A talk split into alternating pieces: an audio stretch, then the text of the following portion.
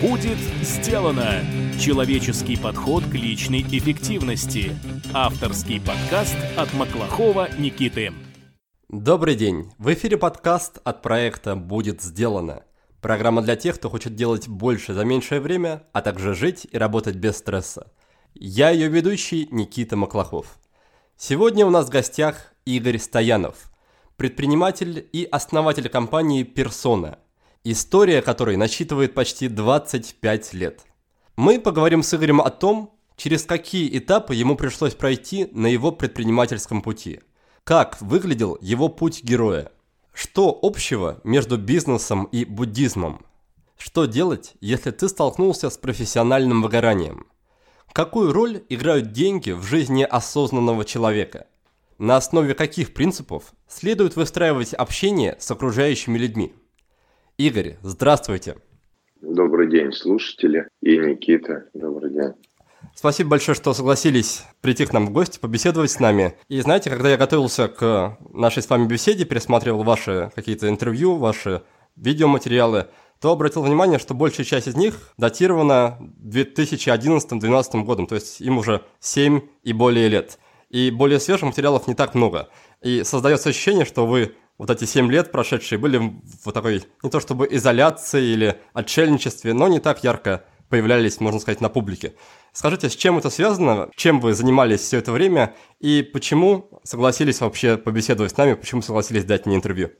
Действительно, был такой перерыв. Скорее всего, это было связано с э, такой больше внутренней работой и личной, и внутри компании. Как раз где-то в 2009-2010 году мы стали выходить уже из затяжного кризиса. Это потребовало больших усилий, большой команды и большого внимания как раз внутри. Но в принципе, как и у любого человека, есть моменты и по возрасту, и такая амплитуда когда мы больше работаем наружу, когда мы раскрыты. И есть периоды, когда больше есть смысл обратить внимание на какие-то внутренние процессы.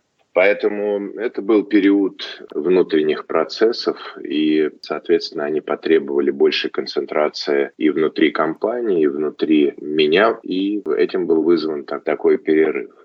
Но и потом есть еще один аспект. Выступающих стало много на каждом углу, пророков и псевдопророков, поэтому, мне кажется, был хороший период дать возможность высказаться. А сейчас как раз момент, когда все устали уже псевдовыступлений, большие объемы программы «Трансформатор», которые «Синергия» проводит, бегут с площадок бизнес-молодости, потому что уже ничего нового услышать не могут – я думаю, что сейчас амплитуда такова, что многие люди по возрасту, предприниматели, больше хотят внутренней тишины. Те, кому действительно есть что сказать, они как раз сейчас будут иметь э, возможность права слова. Интересно, спасибо, что поделились. В вашей компании уже почти что четверть века. Огромный срок, особенно по российским меркам. И мне бы хотелось узнать, через какие основные этапы, основные вехи прошла ваша компания, и вы вместе с ней. Да, возможно, вы слышали такую концепцию, как путь героя. Вот чем путь героя являлся для вас или до сих пор является? А скажите два слова про путь героя? У меня такая особенность, я не очень ну, ну, читающий человек и так больше чувствующий, поэтому если два слова скажете, мне будет проще и слушателям нашим будет проще. А, да, конечно, путь героя – это идея о том, что каждый человек на своем пути и каждый герой в мифах и сказках проходит через определенные этапы. Сначала он чувствует некий зов, который побуждает его отправиться в путешествие. Потом он находит каких-то союзников, встречается с какими-то демонами внутренними или внешними. Потом проходит через какие-то трансформации. И потом возвращается в исходную точку, но уже измененный. И вот этот цикл повторяется заново. Ну, похоже. Ну, смотрите, я по ощущениям, по моим сейчас как раз стал опять на путь героя. И когда-то в регрессиях, там, прошлой жизни и в разных медитациях мне как раз приходило, что там, мой герой живет в этой жизни две жизни одновременно. Но если возвращаться к истории 25-летней давности, то действительно мой герой волей судьи показался в Москве, пришел из армии в 89 году, и в 93 году как раз появилась я не могу сказать, что это появилась идея. Скорее всего, это было как такой кармический бизнес. Я оказался на Маяковке, Садово-Триумфальная, 10, дробь 13. И я пошел сначала по обычному традиционному пути э, появления салона красоты. Но потом с появлением названия персона и с появлением необычного дизайнера и необычных людей я собрал, или вокруг меня, скорее всего, так правильно будет сказать, собралась команда. Денег не было, и тогда деньги собирались по родным, близким, перезанимались. Это был такой долгий и сложный путь. Дальше действительно был такой большой трансформационный путь и в стране, и с моим героем, я не знаю, но давайте из вех важное. Первый салон, 94 год, он как раз начал работать в январе. В нем работали Саша Шевчук, Оля Бурмистрова, Слава Михайлов, Гордеев, ну, такие уже достаточно легендарные люди. А где-то 96 год персона стала делать первые только что появившиеся в России показы это Лаура Биаджотти в Кремле. Это вообще первый fashion-показ в Кремле. Появился Муз-ТВ, сначала Биз-ТВ, потом Муз-ТВ, потом MTV. И персона умела работать тогда с двумя конкурирующими каналами, создавая, я бы сказал, неповторимый, с одной стороны, а с другой стороны, очень значимый имидж для телевизионных ведущих. Ваня Ургант, Саша Пряников, Аврора, Тута Ларсон, Стрельцов, Вася Стрельников. Я скажу так, не было к 98 году ни одной головы ведущих, с которыми бы не работала персона. Ни одной. И это касалось и президентов, и политиков. И секрет был простой. Мы создали технологию. Она была очень простая, но до сих пор ее в таких масштабах никто не смог повторить в мире. И мы э, делали к 98 году одновременно шесть телевизионных каналов. ТВ-6, РТР, Первый, Культуру, ТВ, Муз-ТВ, ну и плюс кучу разных показов, все, которые были в стране. Мы научились брать одежду на прокат в торговых домах, мы красили и стригли ведущих у себя в салонах. А, и выезжали на площадке, где как раз гримировали, одевали и даже занимались сцен-речью с ведущими.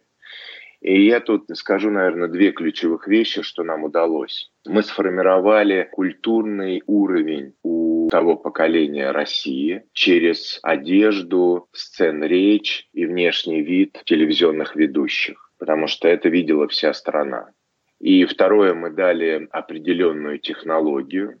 Ну и третье, мы создали вокруг персоны э, такой очень серьезный треугольник, бизнес-треугольник.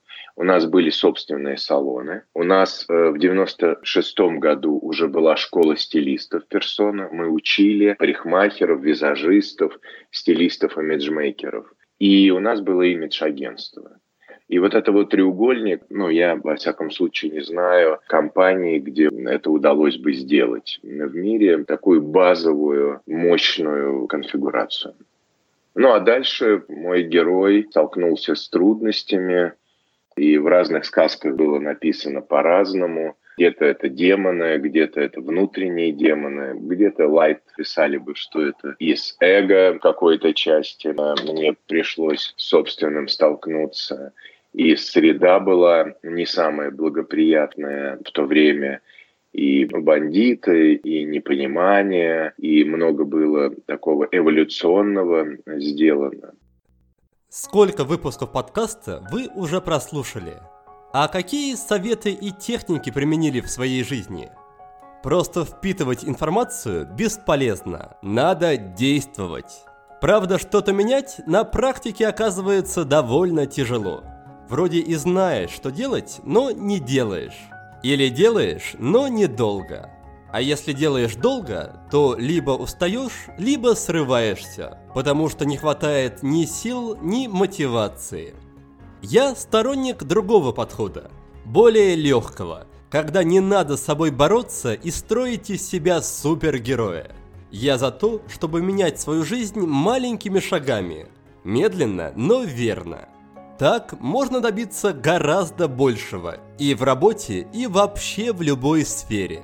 Предлагаю вам протестировать этот подход и на собственном опыте убедиться, что он работает. Приглашаю вас пройти курс полезного действия. Это моя новая обучающая программа, которая разом закрывает все вопросы по личной эффективности и работе с привычками. На выходе у вас будет новый образ жизни и новый образ мышления. Вы будете работать лучше, достигать целей быстрее и меньше уставать. А главное, вы перестанете стоять на месте и страдать от того, что жизнь идет, а ничего не меняется. Курс длится 3 месяца. От вас потребуется всего лишь 40 минут в день. Не так уж много, если учесть, что результаты останутся с вами навсегда. Подробнее об участии в курсе полезного действия можно почитать на нашем сайте по адресу willbedone.ru game. До встречи на КПД. Как я понял из ваших ответов и из ваших прошлых интервью, такой основой, наверное, вашего успеха и становления компании Persona было то, что вы каким-то образом притягивали в свою жизнь и в свою команду удивительных, сильных и талантливых людей. Так вот, скажите, что было в молодом Игоре Стоянове такого, что позволило ему собрать такую сплоченную команду и что позволяло ему как раз притягивать таких людей в свою жизнь? Мне кажется, что от природы и такая форма моего воспитания и познания мира мне позволяла всегда быть внимательным и чутким к среде.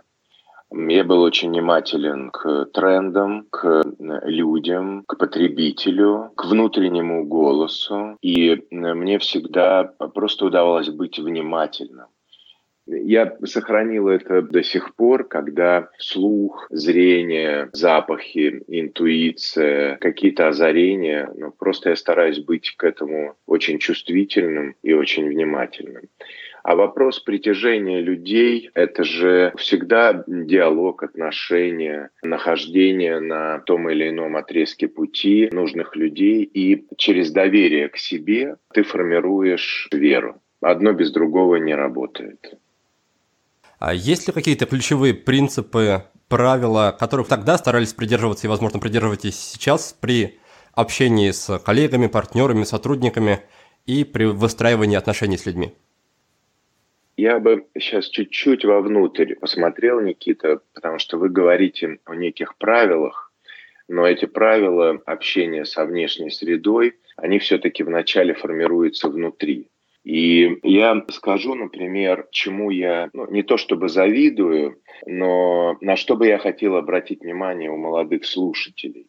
У вас есть уникальная возможность иметь наставников и учителей вот в это время. В 93-94 году, безусловно, были учителя, но они были со стволами, с желаниями что-то отнять. Но такая грубая форма была. Хотя это тоже был такой интересный, замечательный жизненный период. Поэтому учитесь, и Оша, по-моему, или ему вручили эти слова, что учитесь у учителей, у полуучителей, у псевдоучителей. И мне кажется, что использовать возможность сейчас иметь наставника, работать в компании или рядом с мастерами, которые могут вам дать внутреннее ощущение, знание и опыт, мне кажется, что это один из самых коротких, ну, вообще, может быть, путей иметь рядом мастера и наставника. У меня 25 лет назад такой возможности, ну, грубоватые учителя, скажем так, были. Второе, что бы я порекомендовал, это медитировать. И как бы это сейчас набило оскомину, но, в принципе, мое вот сейчас мироощущение, пройдя многие религии, и я был в поиске э, много, много лет, а может быть и несколько там, сот жизней, я бы вам рекомендовал к философии буддизма отнестись как к философии бизнеса. Там есть очень четких три правила – это иметь учение, иметь учителя и иметь общину, в которой вы могли бы практиковать.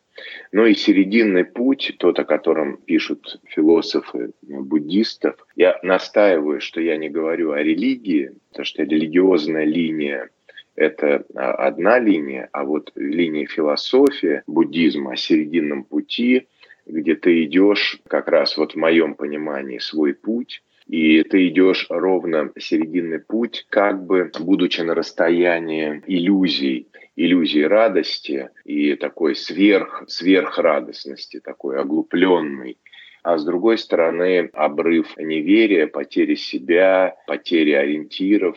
Ну и мне кажется, что вообще бизнес-буддизм – это то, что наикратчайшим путем может нас выводить на путь. Это вот я сейчас отвечал частично на ваш вопрос и, скорее всего, размышлял на тему, на что бы я опирался.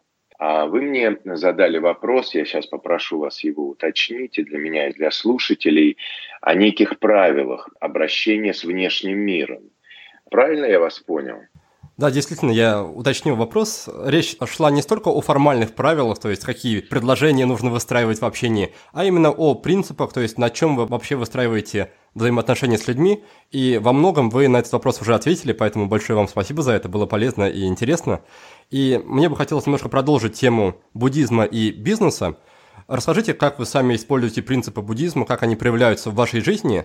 И в частности, еще один такой конкретный вопрос – в одном из ваших интервью я услышал, что бизнес – это очень сильное средство и очень мощное средство для того, чтобы избавиться от разных форм иллюзий.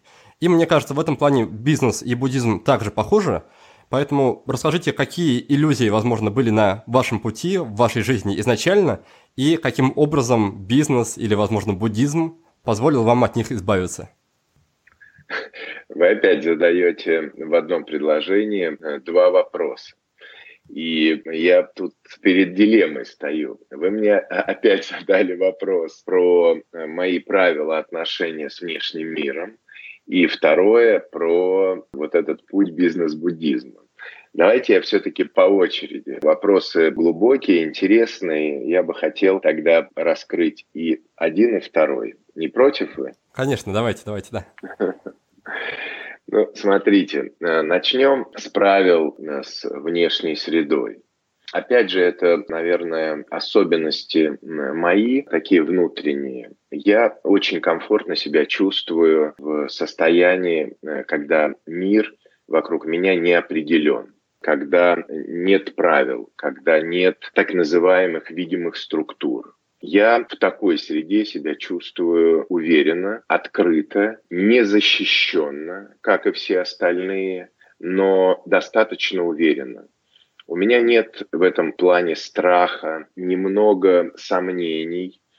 Я как бы ориентируюсь вот в этом плотной, плотной среде, и мне в ней очень комфортно. И вот сейчас, как раз, когда меняется парадигма бизнеса, когда меняется потребитель, и как будто среда такая многоуровневая, ну, прям видно ее уровни, их 7, 8, вверх, вниз, в ширину. Это огромное поле для маневра, огромное поле для творчества. Поэтому правила следующие, мои, внутренние. Вы, соответственно, примеряете, окей для вас они или нет. Итак, первое правило. Я всегда чувствую, окей для меня сейчас в этой ситуации действовать так или иначе, либо не окей. Это не про комфорт и дискомфорт, это про готовность, про ощущение, скорее всего, даже телесное, в этой среде что-то делать. Если я чувствую, что мне это не окей, я сворачиваю деятельность и ухожу оттуда. Второе – это внимательность. Это, по сути, тренировка и открытость ко всему, что происходит. К звукам, к знакам, к бумагам, к цифрам, к бизнес-аналитике, ко всему, что реальность предъявляет мне в сегодняшнем моменте. Это такая тотальная внимательность. Третье назову так, это внутреннее ощущение бизнес-воина. Ты все время как бы на войне, но ты не воюешь ни с кем. Это ощущение, вот тут важно, это просто готовность и храбрость не сбежать, а наоборот войти в ту или иную ситуацию. Я не знаю, в ситуацию, когда тебе наступили в автобусе на ногу, когда, не знаю, ты отдал рваную купюру в ресторане, и у тебя не хотят ее брать, но ты знаешь закон и говоришь, слушайте, я готов поменять, это вам из реальной жизни рассказываю. Но э, вы по закону должны у меня взять порванную купюру, потому что на ней номер сохранился. И ты все время в состоянии такой храбрости и в состоянии готовности. Следующее это состояние приверженности. Ты как бы видишь свой путь, ты четко его помнишь, осознаешь. Объясню, почему помнишь. Не питайте иллюзий. Никогда ваш путь не будет ярко прочерчен 24 на 7. Это всегда иногда покрывается туманом, иногда плесенью, иногда тебя затягивает рутина. Но идти со своим ориентиром, с флагом приверженности своего пути, это важно. Это как внутренний и внешний магнит, который один притягивает другой. Ну и последнее, что бы я сказал, люди, общение, отношения с людьми – это такой тонкий очень момент. Все лучшее, что мы производим и то, что мы делаем, мы делаем на Земле. И проявляясь здесь, мы проявляем свои и лучшие, и худшие качества, тем самым тренируясь. Поэтому отношения, ну, на мой взгляд, рулят. Отношения между людьми делает нас людьми и создает необходимые трения для прогресса. Я постарался ответить на первую часть вот этого большого вопроса. Да, Коснем... если вы не против, я немножко подрезюмирую. Я тут обозначил по вашему монологу пять принципов, а вы, может быть, просто проверьте, что я вас правильно понял. Первый принцип – это действовать, исходя из такой внутренней интуиции, то есть а, опираться на ощущения при принятии решений. Второе, открытости, да, открытость. открытости, угу. да. Второе угу. это проявлять внимательность и к людям, и к каким-то данным, угу. возможно, ко всему. Третье – быть в состоянии некой такой безупречности и готовности действовать, состояние воина. Четвертое – это приверженность своему пути. И пятое – это восприятие отношений как некой такой фундаментальной ценности в жизни. Ну, вы перефразировали, но неплохо. Спасибо, Никита. Ладно, тогда, да, если вы не против, давайте перейдем к следующему вопросу, который как раз касался иллюзий и того, каким образом они постепенно развеивались в вашей жизни через бизнес или через практики буддизма. Там на самом деле правил немного, и немного и, и много. Мне буддизм и именно шамбала буддизм есть такое учение, очень близко именно как философия. Я расскажу вам одну легенду. Это традиция, в которой я практикую самадхи випассана. Это форма медитации. Она, с одной стороны, очень простая, базовая, медитации есть много, и э, я много лет сам их проводил, и бизнес-медитации. Но сегодня самой чистой и, на мой взгляд, практика является как раз шаматха випасана, это традиция Шамбалы. Но вы знаете, что Тибет считается быть духовным государством, где государством управляет духовный лидер Далай-Лама XIV, и когда-то китайцы вторглись в Тибет, и очень много монахов покинуло Тибет, распределились по миру. И многие из них тянут и привели сюда линии, то линию Гессара, кто вот линию Шамбалы, линию Дзогчен, ну и тантрического и так далее и тому подобное. Что это значит? Что были сохранены и принесены сюда в телах, в свитках, в знаниях очень много мудрости, много опыта. По легенде, вот та практика, в которой практикую я медитацию, много лет назад царь легендарного такого государства, как Шамбала, был на учении Будды и видит, что учение Будда дает только монахам. И тогда царь поднял руку и говорит, послушай, Будда, все здорово и учение крутое, но вот ты понимаешь, я правлю государством, я воюю, я управляю людьми, и у меня очень много разных задач. Я не монах. Дай мне, пожалуйста, учение. И тогда Будда оставил одного лишь царя, удалил из зала всех монахов и дал ему прямую передачу учения. Вот эту линию Шамбалы, такого лидерского учения, я его не знаю ни в одной религии мира, и ни в одной буддийской линии, кроме как Шамбал, где как раз дается через медитацию, через общение, дискуссии, разговоры такие тонкие, очень базовые, интересные вещи, как медитация. И я вас приглашаю, мы по воскресеньям медитируем, у нас двухчасовые практики. В принципе, каждый день это можно делать. Просто я вас приглашаю попробовать. Могу лишь сказать, что освобождение от иллюзий и пробуждение, о котором говорят о просветлении, о пробуждении, все учения, вот это, кстати, очень важный момент, что все мы идем одним путем. Если вы сейчас слушатели мотаете головой и говорите, слушайте, ну там, что за хинею они с Никитой вообще несут, на каком просветлении идет речь, ну так вот я хочу вам сказать, что все мы идем в принципе одной дорогой. Это к пробуждению, к просветлению, когда мы избавляемся от а, эго, от страстей и, в принципе, являемся теми, кем мы являемся изначально. Поэтому медитация позволяет лишь увидеть, ощутить, пробудить в себе такого наблюдателя, который позволяет просто видеть чуть больше, чувствовать чуть больше, чем остальные. Это вас не освобождает от переживаний, это вас не освобождает от чувствительности.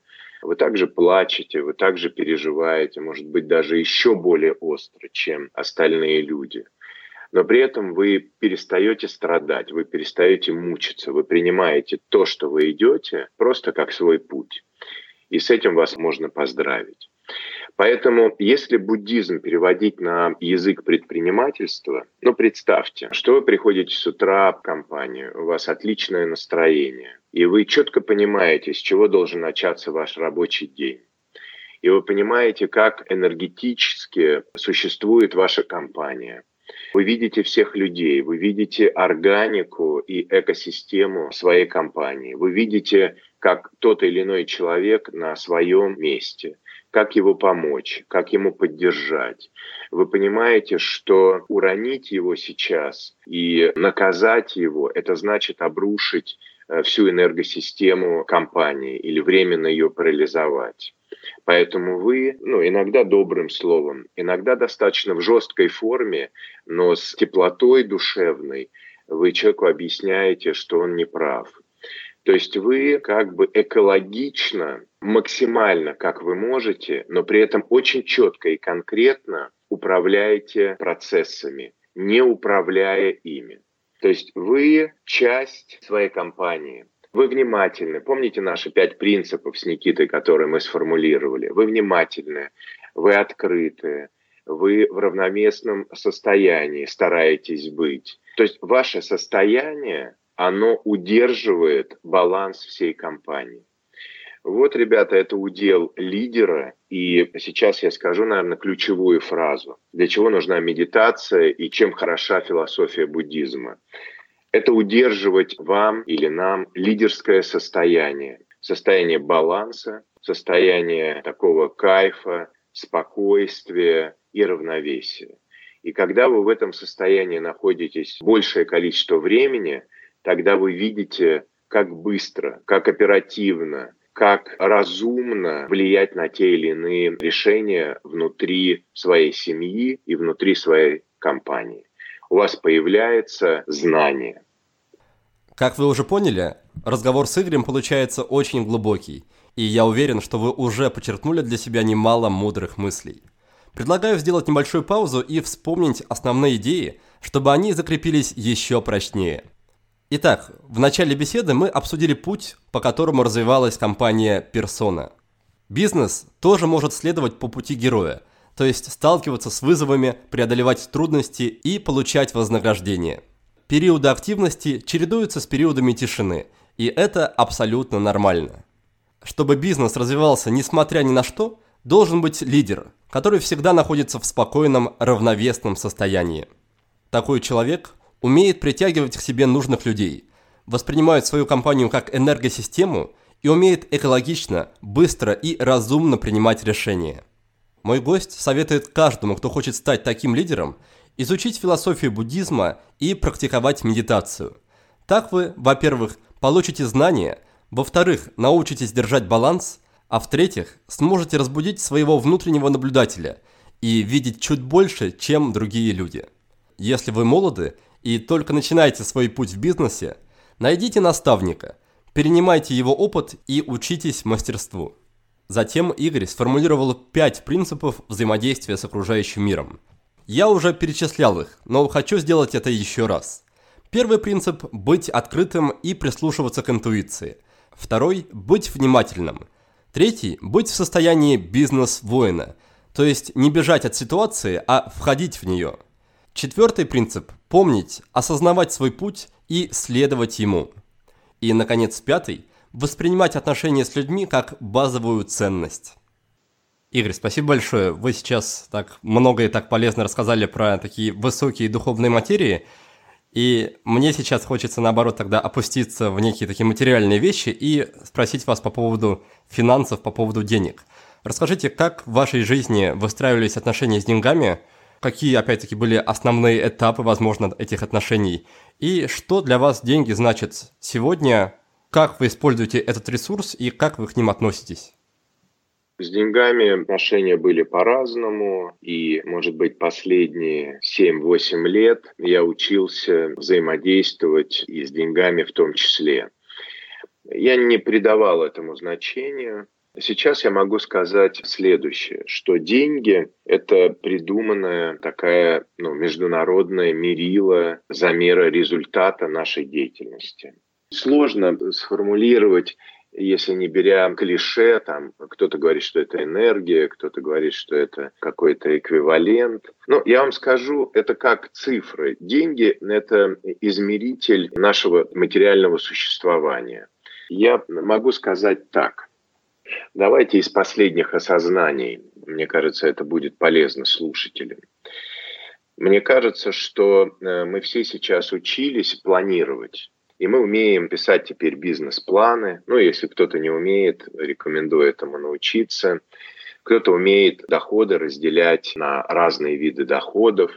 Кто-то умеет уже планировать расходы и контролировать их. Кто-то понимает, что такое операционная прибыль, чистая прибыль.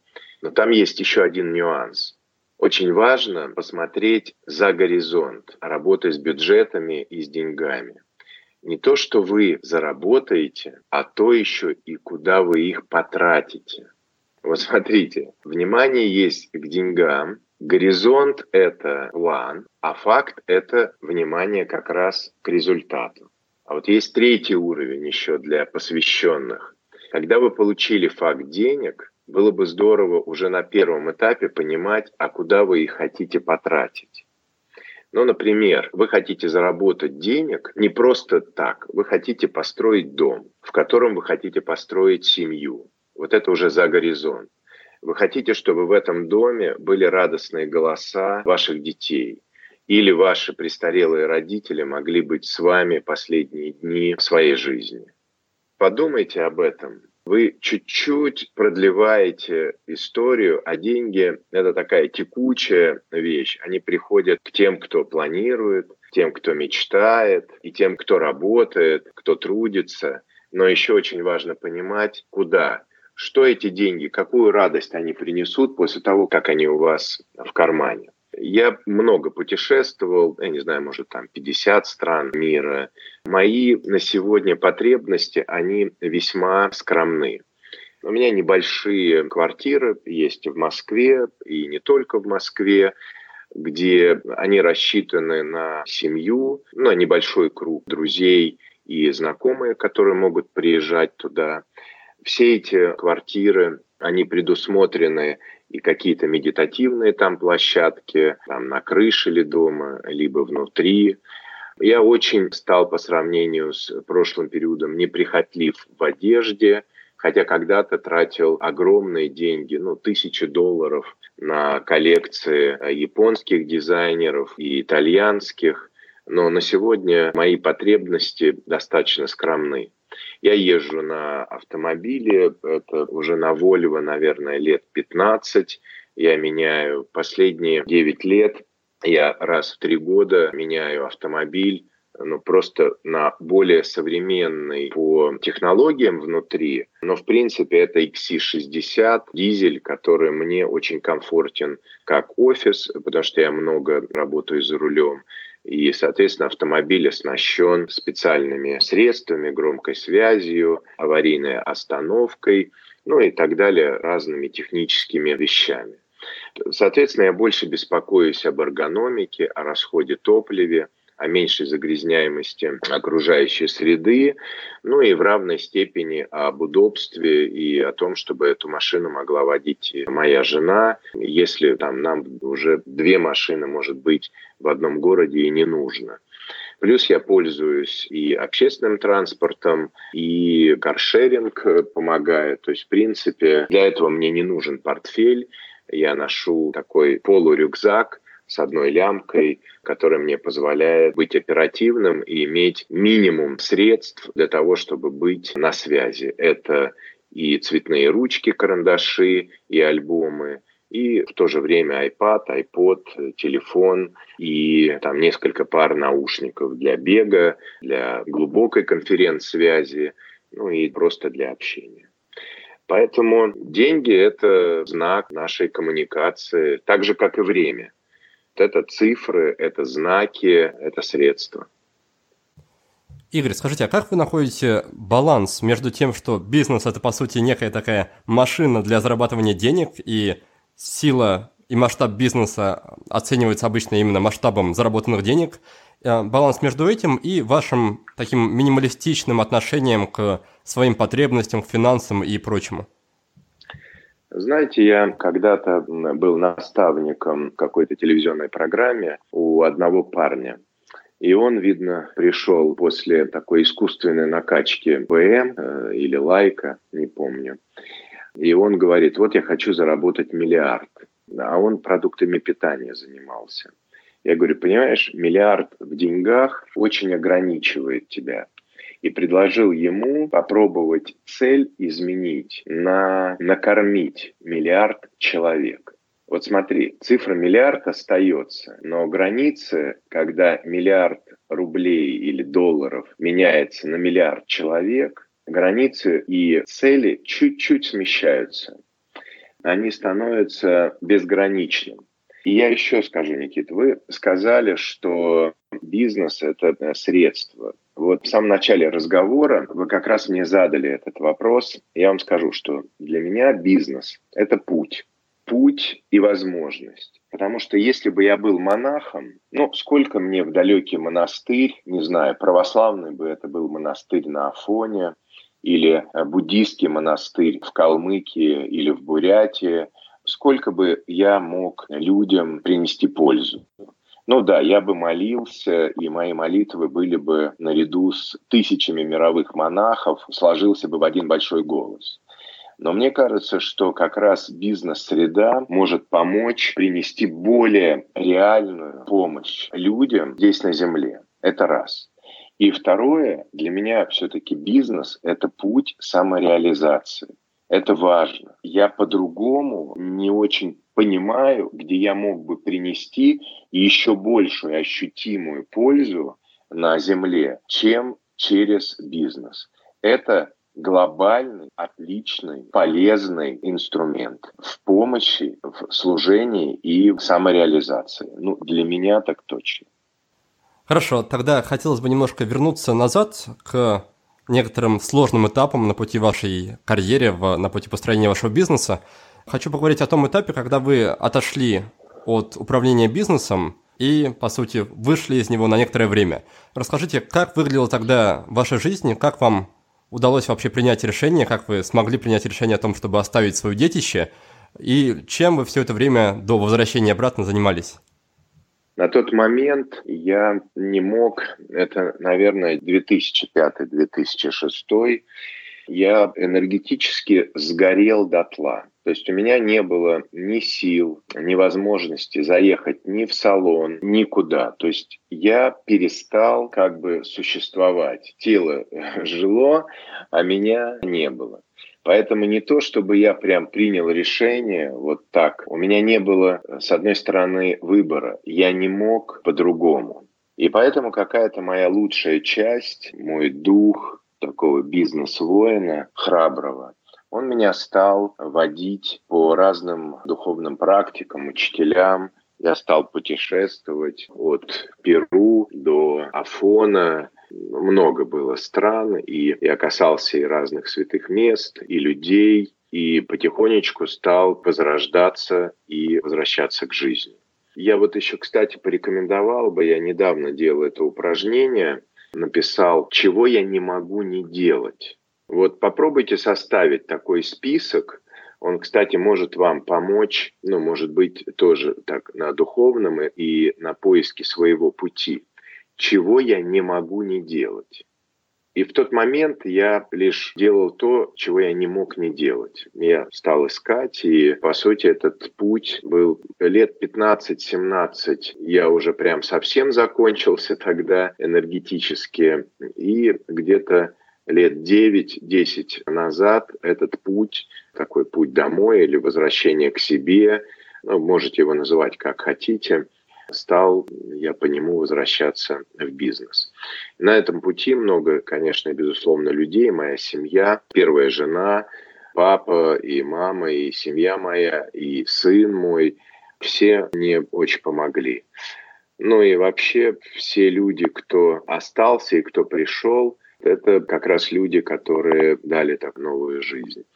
А сейчас 17-18 год – это как раз совсем новый этап это уже за горизонтом. И, Никита, вы меня не спросили об этом, но я бы хотел об этом сказать, что сейчас период, когда как раз персоны и то, что вокруг персоны, это как раз мы практикуем как живая организация. Когда к нам приходят люди, э, которые ищут наставников, а мы ищем преемников – и, например, я за последние несколько лет не брал людей на работу, ну вот лично я. То есть мы ищем преемников или людей, которые рядом с нами, неважно с каким бэкграундом и знаниями, могут практиковать в нашем пространстве и находить себе свое место по талантам. И поэтому в персоне у нас нет вертикали, у нас достаточно живой организм, где люди находят себя, это не с первого дня получается, по своим талантам и по своим желаниям место для самореализации. И мне бы хотелось, чтобы персона и продолжала, и пространство вокруг развиваться именно как такая живая компания. Игорь, скажите, а за счет чего удалось вообще сохранить компанию, когда вы на этот продолжительный срок были, по сути, от нее отлучены? И каким образом после этого удалось развернуть вот эту вот прошлую махину, то, как она выглядела на тот момент, в нечто новое, в то, что вы сейчас описываете, в живой организм, в горизонтальное управление и так далее? А, хороший вопрос. Сохранилось первое, потому что был очень мощный импульс в 93-94 году. Был вот этот базовый треугольник. Благодаря ему компания выстояла. Второе, нам удалось успеть опыт в виде стандартов, механизмов, регламентов. То есть были сохранены знания. Третье, была создана франчайзинговая сеть, и она удержала и помогла персоне сохраниться то есть наш объем. Четвертое – люди. Часть людей, кто не справился, сбежала, а часть людей стала такой равноудаленной, ну, настолько, чтобы и самим не сгореть, и компанию сохранить. Поэтому были люди, которые просто сохранили какие-то части компании. И пятое, появились люди, которые с уважением и клиенты, да, безусловно, клиенты и специалисты. То есть люди, которые сохранили ту целостность и то внимание, которое персона заслужила своим высоким качеством. И новая кровь. Да, и последнее – это новые люди, которые пришли за знаниями учиться. Это арт-директора, это парикмахеры, это молодые предприниматели, кто вырос на нашей рекламе, на нашем качестве – Ну и мне кажется, что лидер обрел новый опыт, то, что называется там пробудился, и мне кажется, что пришел старый новый лидер, которому удалось тоже что-то сохранить и вспомнить, что было ценного сделано за эти 25 лет. Сделано было немного и немало, а ровно столько, сколько в памяти у каждого из нас. А что вы сейчас делаете, чтобы не допустить повторения ситуации с выгоранием? Мы уже обсудили, что вы много практикуете медитацию. А есть ли что-то еще, что позволяет вам поддерживать уровень и энергии, и вовлеченности в работу компании на высоком уровне, на, на высокой планке? Ну, безусловно, я каждый день включен в работу и жизнь компании. Жизнь компании у меня около, там, наверное, 90 чатов. Это и новые франчайзи, и старые группы, и, и в Телеграме, и в Вайбере, и в WhatsApp. И это работа как наставника, э, и подготовка преемников на самостоятельные бизнесы, и еще раз медитация с точки зрения планирования – и работа с предпринимателями более широкая на Россию, работа с крупными поставщиками, тесты новых форматов салонов, работа над ICO, работа э, над тематикой и опускание таких как токены, блокчейн на реальность жизни, потому что мы в этом давно уже живем, называли мы это просто немножко по-другому. Это э, жизнь, ну, продолжение жизни на острие. Работа с бюджетами, встреча, я провожу собрания в салонах, общаюсь с э, бьюти-сообществом и федеральным, и региональными. Но вообще я продолжаю мечтать и продолжаю реализовывать свои мечты, но уже не один, а с командой единомышленников я э, живу, я живой. Угу. То есть никаких особых практик, возможно, для поддержания высокого уровня энергетики, никаких особых зарядок, возможно, йоги в вашей жизни нет, да? Ну как же нет? Бизнес моя основная зарядка. Раз. А второе, я практикую разные я занимаюсь сейчас каллиграфией японской, занимаюсь церемонией чая, Сейчас вернусь из командировки, э, пойду на Экибана. Э, занимаюсь тестированием разных практик другими мастерами. Езжу в ретриты. Я все то, о чем рассказал, все это и практикую. А сейчас я хочу сказать спасибо за поддержку нашему партнеру, компании Cross. Эта компания производит пишущие инструменты – среди которых особое место занимают ручки роллера. У этого инструмента уникальный механизм. Наконечник такой ручки – это вращающийся шарик, похожий на тот, который есть в обычной шариковой ручке. Но разница в том, что приток чернил в роллере как у перьевой ручки. Благодаря такому устройству роллер очень экономно расходует чернила и оставляет на бумаге красивый след – эта ручка может писать в перевернутом положении, на большой высоте или на глубине. Да что там говорить, ручка роллера пишет даже в космосе. Загляните на сайт cross-pens.ru. Там вы найдете более 30 коллекций ручек, карандашей и стилусов. А если вам что-то приглянется, то не забудьте воспользоваться специальным промокодом для слушателей нашего подкаста WBD 2018. С помощью него вы получите скидку размером 10% на любой заказ. А напоследок я бы хотел еще задать вопрос по поводу мастеров и становления мастером. Мы об этом сегодня много говорили, о том, что очень важно найти соответствующего правильного учителя в своей жизни, правильного мастера. А расскажите, как, на ваш взгляд, стать достойным учеником для мастера? Потому что, как известно, мастер приходит тогда, когда готов ученик. Так вот, как молодому человеку стать достойным того, чтобы на него обратил внимание мастер и взял к себе на попечение, на, на обучение? Я бы вернулся, может быть, тогда к тем пяти принципам, Никита, с которых мы начали. Мне кажется, что было бы здорово, если бы ученик пришел открытым и с готовностью сложить свои маски социальные и ожидания перед э, своим учителем. А второе, ну, такая самоотверженность в труде. потому что ученик может пока только дать только это. Третье – это приверженность либо найти свой путь, либо уйти уже своему пути. Просто приверженность. Четвертое, я бы рекомендовал быть искренним и открытым и находить время на, на беседы. Что получается, что не получается, насколько ты честно э, работаешь, сделал какой-то косяк. Ну, приди, расскажи об этом, потому что потом распутывать будет сложнее. Ну и пятое – это вот такое бесстрашие бизнес-воина, просто двигаться рядом со своим мастером. Наверное, основные моменты.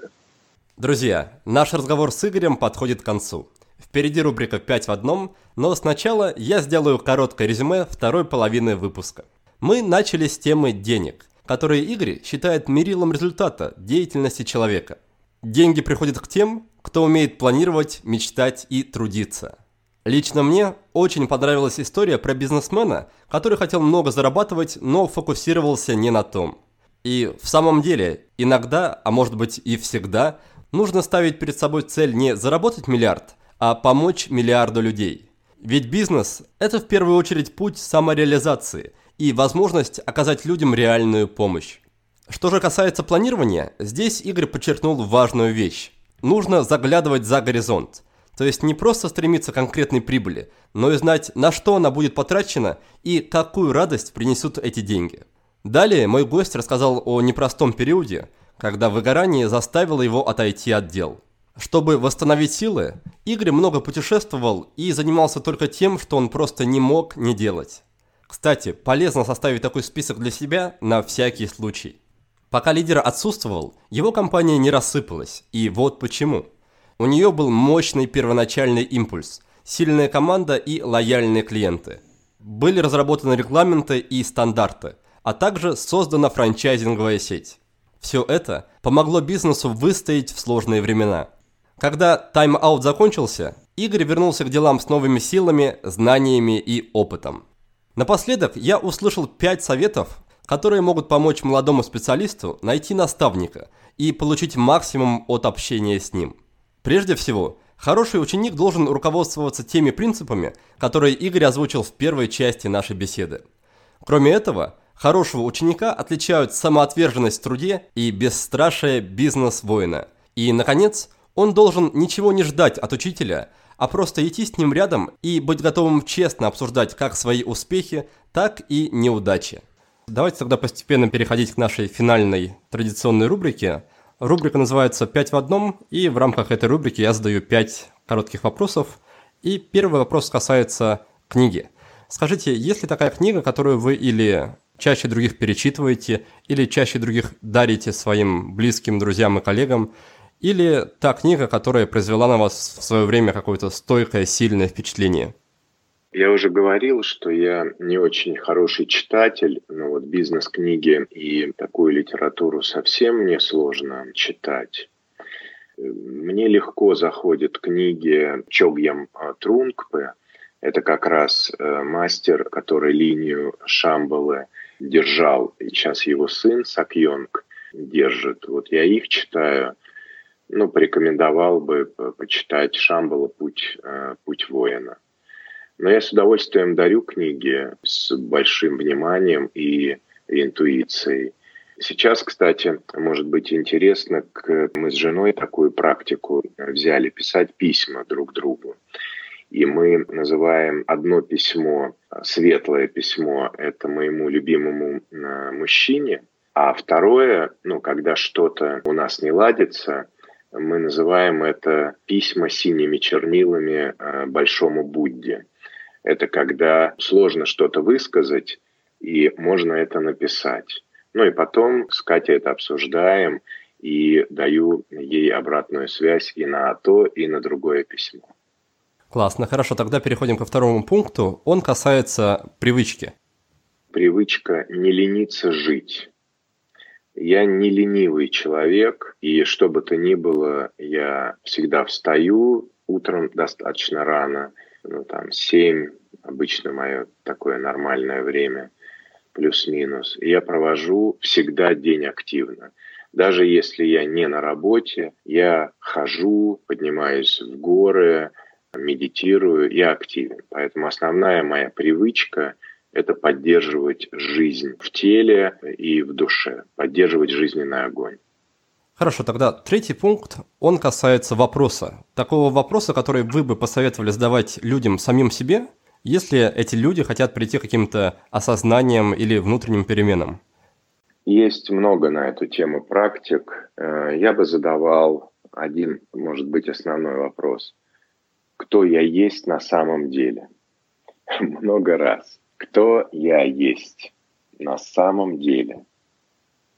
Хорошо, тогда четвертый пункт, он об инструменте. Что-то, что просто вам облегчает жизнь, что вы часто используете и радуетесь тому, что этот инструмент у вас есть. Ну, меня радуют записные книжки и ведение э, дневника. Я э, взял сейчас практику, которая называется «16 тем». Вы можете посмотреть Лены Кутузовой, по-моему, э, либо взять, купить книгу, либо найти в Фейсбуке, есть группа. То есть там есть определенная технология ведения дневника. И второе – это просто блокнот, и то, что мне приходит, я рисую и пишу. У меня достаточно большой набор цветных карандашей и фломастеров, и я просто рисую. Ну, рисую, зарисовываю, пишу, э, мечтаю. Это всегда э, со мной под рукой. Да, да, Дарья Кутузова у нас тоже была в гостях, так что все желающие могут переслушать беседу с ней. Тоже было очень полезно. Хорошо, тогда напоследок пятый пункт, он касается фильма, и здесь принципы те же самые, что и с книгой, тот фильм, который или как-то на вас повлиял, или тот фильм, который вы чаще других пересматриваете? Может быть, чаще других я до недавнего времени смотрел «Легенды осени» с Брэдом Питтом. Мне кажется, это глубокая семейная, такая мужская история. Я бы вообще рекомендовал фильмы смотреть в таком расслабленном состоянии и писать осознание после любого фильма.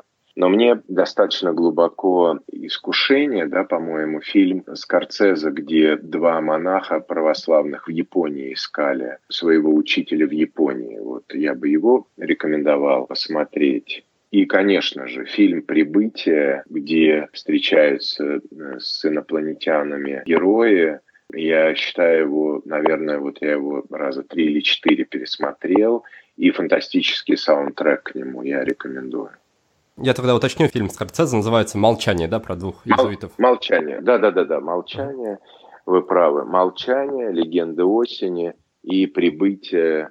Вот «Прибытие», наверное, я смотрел раза четыре, ну, я никаких фильмов так часто не смотрел. Мне он произвел на меня и музыка ну, большое впечатление.